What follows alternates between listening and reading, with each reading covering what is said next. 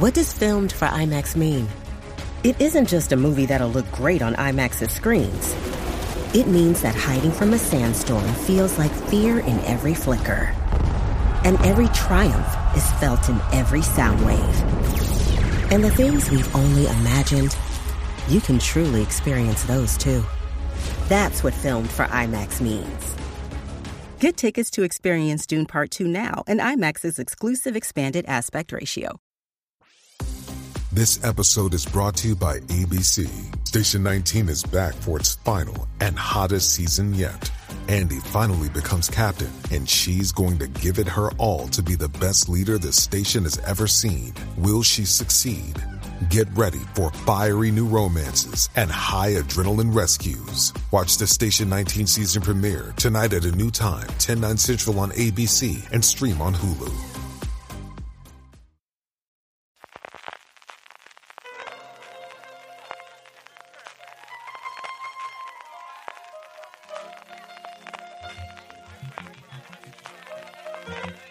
Estás escuchando Fuera de Series con CJ Navas. Bienvenidos a Streaming, el programa diario de Fuera de Series. En el servidor CJ Navas te trae las principales noticias, trailers, estrenos y muchas cosas más del mundo de las series de televisión. Edición del jueves 29 de junio, a punto de terminar la semana, a punto de terminar el mes y a punto de terminar el plazo que tiene el sindicato de intérpretes para llegar a un acuerdo con el sindicato de productores. Vence mañana día 30. La principal noticia sobre esto es que 400 intérpretes, incluyendo muchísima gente conocida, ha escrito una carta a los directivos, mejor dicho, al comité negociador que está negociando con los productores, diciéndole poco más o menos que ni un paso atrás, que es el momento de poner pie en pared y que prefieren ir a la huelga antes de que tener un mal acuerdo. Veremos cómo acaba todo, si es que acaba mañana todo. Pero pasando ya a nuevos proyectos, quizá la gran noticia del día es que Roland Emmerich quiere también su franquicia, quiere también su universo y lo va a hacer con Space Nation, Nación Espacial, que promete ser una franquicia que comprenda tanto juego online como cortos animados como una serie de televisión. El proyecto en el que junto a Emmerich está Jerome Wu, que trabajó en su momento en World of Warcraft, Tony Tang, que trabajó en Warframe, y Marco Weber, que produjo la película de Emmerich de 1999, El decimotercer piso, Comenzará por la parte de videojuegos, será un juego online multijugador en el que los jugadores tomarán el papel de capitanes de navío, de capitanes de naves estelares, en un universo con distintas especies alienígenas, cada una de ellas con sus especiales intereses. El juego saldrá en alfa este mes de agosto y se lanzará el segundo trimestre del año que viene de 2024 y, si todo va bien, sería sucedido por una serie de televisión, cortos animados y evidentemente spin-offs del juego. El proyecto, como os digo, está liderado por Que tiene el título de director creativo de todo el proyecto, que ha recaudado hasta ahora, mejor dicho, que ha logrado una financiación de 50 millones de dólares, que es mucha pasta, pero desde luego no lo suficiente para todo lo ambicioso que es el proyecto en sí. Por eso van a lanzar una nueva ronda de financiación en otoño y veremos a quién le pueden vender sobre todo la serie de televisión.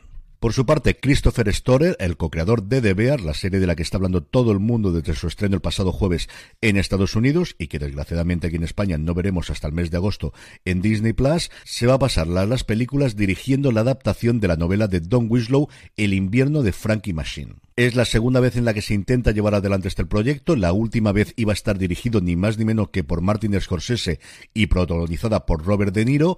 El guion venía escrito por Brian Copperman y David Levien, que parece que es el que se va a mantener para esta nueva versión que va a encabezar, como os digo, Christopher Storer. La novela tiene como personaje principal a Frankie Macchiani, un asesino a sueldo de una familia mafiosa de San Diego que es sacado de su retiro cuando el jefe de una familia criminal de Los Ángeles le pide que supervise una reunión entre su familia mafiosa y una de Detroit. Macchiani rápidamente se da cuenta de que todo es una encerrona para intentar matarlo y tendrá que, mientras que investigan a aquellos que le persiguen, saber investigar quién quiere acabar con él. Y el último proyecto también es una adaptación, también de una novela, en este caso de Rachel Incident, el incidente con Raquel, podríamos traducirlo, una novela de Caroline O'Donoghue que se acaba de publicar en Estados Unidos y que va a ser adaptada para televisión por Universal. El libro cuenta la historia de Rachel, una estudiante que trabaja en una librería cuando conoce a James y es un amor a primera vista.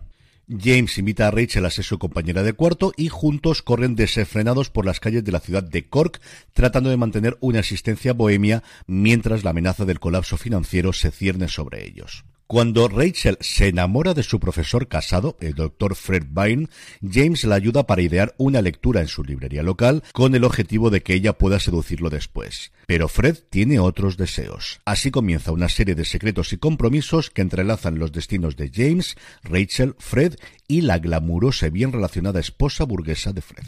En el apartado de fichajes, dos internacionales bastante curiosos. Y es que Sony ha decidido que ya que renovaba el presentador de la ruleta de la fortuna en Estados Unidos, porque su presentador desde hace más de 40 años, 41 temporadas, va a acabar haciendo Pat Sayak, que así es como se llama el presentador histórico de la ruleta de la fortuna, pues bien, ya tienen reemplazo, se había oído hablar mucho de él en las últimas fechas, y efectivamente Ryan Seacrest va a ser el que tome las riendas del popularísimo concurso en Estados Unidos, como os digo, 40 41 temporadas lleva haciendo Pat a partir de este mes de septiembre. Y no sé exactamente si ha sido gracias a este run run que llevamos en los últimos meses en los medios americanos o si era algo que tenían ya planificado antes, han decidido al mismo tiempo recuperar la ruleta de la fortuna en el Reino Unido, donde funcionó desde el 88 al 2001. Desde el 2001 lleva sin emitirse en las Islas Británicas la ruleta de la fortuna y han fichado, pues yo creo que el mejor que podrían haber fichado, desde luego, que es ni más ni menos que Graham Norton. En el apartado de renovaciones y cancelaciones tenemos la confirmación de una renovación por una cuarta temporada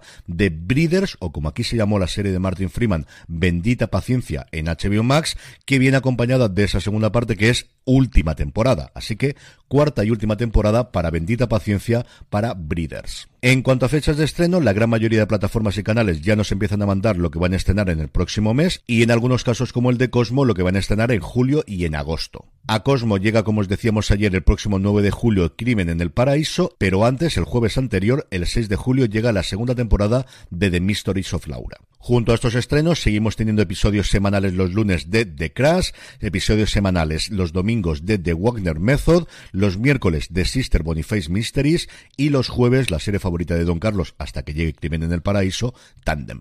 Por su parte, Filming también ha mandado un avance de sus estrenos el próximo mes, que empiezan el día 4 con la cuarta temporada de Brassic, siguen el 11 de julio con Castigo, una serie antológica de seis episodios inspirados en seis relatos de Ferdinand von Schirach, uno de los escritores de historias criminales más reputados de Europa. El 18 de julio llega su gran apuesta, Kids in Crime, ganadora de cuatro premios Gullruten, los Oscars del cine y la televisión en Noruega, que nos narra el descenso a los infiernos de la violencia y el narcotráfico de dos jóvenes adolescentes. Tommy, un futbolista cuya carrera ha quedado truncada por una grave lesión de rodilla, y Palpot, una joven con trastorno por el déficit de atención e hiperactividad, TDAH. El 25 de julio llega La Arquitecta de Architect, que se llevó la mención especial del jurado en la pasada Berlinale, la primera edición en la que se dio premios a series y que, como recordaréis, ganó su gran premio de Good Mothers. El segundo premio se lo llevó esta Arquitecta una serie que nos muestra cómo en un futuro cercano una joven arquitecta debe encontrar la manera de construir mil apartamentos en el centro de Oslo solo para descubrir que el lugar más adecuado es el estacionamiento subterráneo donde mucha gente vive ilegalmente. Y por último también han anunciado la y por último, Filmin también ha anunciado la nueva edición de su festival Atlántida, que tendrá lugar del 24 al 30 de julio en Mallorca y en internet en filmin.com del 24 de julio al 24 de agosto. Y terminamos como siempre con noticias de industria. Hoy, igual que toda la semana, hablamos de eliminaciones de catálogo de series. Hoy le toca el turno a Hulu, que va a eliminar dos series de la BC de esta temporada que fueron canceladas después de su primera temporada, como fueron The Company You Keep y Alaska Daily, que es una serie que al menos de forma anecdótica parece que estaba funcionando muy bien en su estreno aquí en España en Disney Plus. La otra noticia que tiene bastante más enjundia es que CNN va a incorporarse al catálogo de Max fuera de Estados Unidos este otoño y se está viendo de qué forma se puede emitir en la plataforma en Estados Unidos a partir del 2024. Si recordáis, antes del último cambio de guardia se lanzó aquel CNN Plus que duró apenas un mes. Es cierto que era una plataforma con muchos problemas, para empezar, porque no se podían emitir ni los programas ni la información tradicional de CNN. Esas estaban ancladas solamente en la televisión de cable.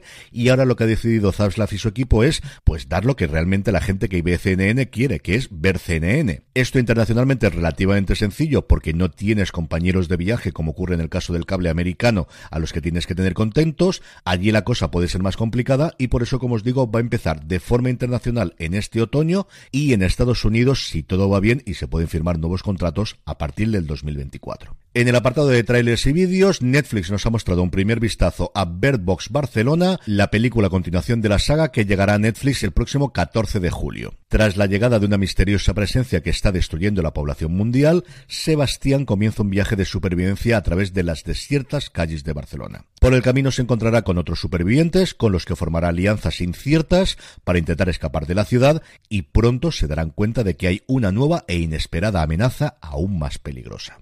En el elenco, Mario Casas, Georgina Campbell, Alejandra Howard, Diego Calva, Lola Dueñas, Gonzalo de Castro, Michelle Jenner o Leonardo Esbaraglia en una película dirigida por Alex y David Pastor y que tiene una pinta sencillamente espectacular lo que hemos podido ver, desde luego. Por su parte, Prime Video ha mostrado también el tráiler de El Castillo de Takeshi, la serie que Amazon no quiere que digamos que es humor amarillo, con las voces de Dani Rovira, Eva Soriano y Jorge Ponce, la colaboración de Mr. Yague, la vuelta de Fernando Costilla y Paco Bravo, que le pusieron la voz cuando esto se podía llamar sin problemas humor amarillo, y la aparición especial de Luis Tosar en uno de los episodios. Esto me ha dejado muy loco. El estreno el 10 de julio.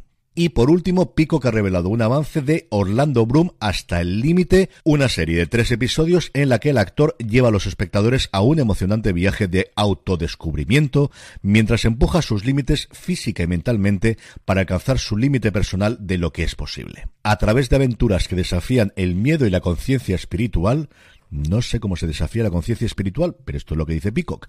Bloom supera sus miedos y aprende más sobre sí mismo, mientras inspira a la audiencia en casa a explorar y expandir sus propios límites en la vida cotidiana. Yo he visto el tráiler, soy muy fan de Bloom y ya digo yo que hay varias de estas cosas que a mí no me pillan en ellas. En el apartado de estrenos, hoy, jueves 29, nos llegan dos grandes terceras temporadas que son, por un lado, la primera parte de la tercera temporada de The Witcher a Netflix y, por otro lado, el arranque de la tercera temporada de Warrior en HBO Max. Junto a estos dos grandes estrenos, Movistar Plus nos trae, a partir de las 10 de la noche, un nuevo informe Plus llamado La Redención de Stanley Roberts. Un jugador que en su momento pudo dominar en la NBA, una de las Torres Gemelas junto a Shaquille O'Neal, pero una serie de decisiones extravagantes y las lesiones truncaron una carrera que prometía ser la de uno de los grandes pivots dominadores de la mejor liga de baloncesto del mundo. Y por su parte, TCM dedica hoy su programación íntegra a Catherine Hepburn cuando se cumplen 20 años de su fallecimiento. Comenzaremos a las 10 menos cuarto de la mañana con Faldas de Acero, seguida de Las Cuatro Hermanitas,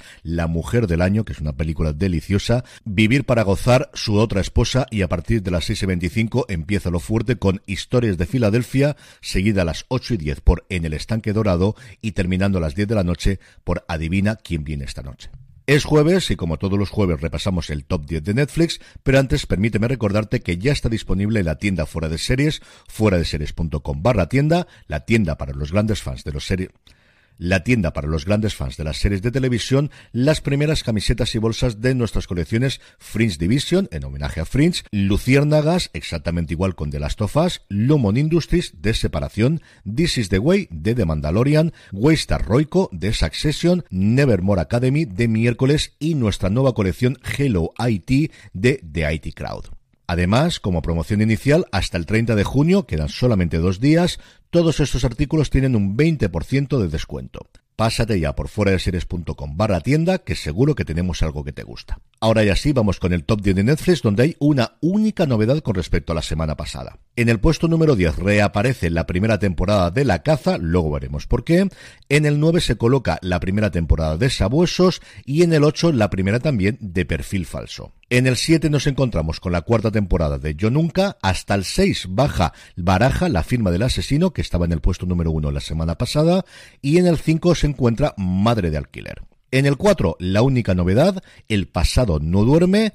En el 3 se queda la tercera temporada de Valeria y en el 2 se queda la tercera temporada de La Caza. La única que ha podido con ella es Black Mirror, que en su segunda semana llega con su sexta temporada al puesto número 1 de Netflix. Y terminamos como siempre con la buena noticia del día y es el desembarco de Radio Televisión Española en Conecta Fiction and Entertainment con su cuarto showcase comercial. Y es que no solamente se presentaron La Promesa, Operación Barrio Inglés, cuatro estrellas, Esto no es Suecia y Los Argonautas, como ya había avanzado el ente que se iba a hacer ante los posibles compradores internacionales, sino que además José Pastor, su director de ficción, moderó una mesa redonda llamada Coming Soon in Fiction, en la que se presentaron cinco grandes nuevos proyectos de ficción de radiotelevisión española. Las abogadas con las abogadas con Fernando Bobaira, Detective Touré con Mariela Besubielski, ENA de Javier Olivares, Salón de Tela Moderna, este parece que va a ser definitivamente el nombre que se dé a esta serie diaria,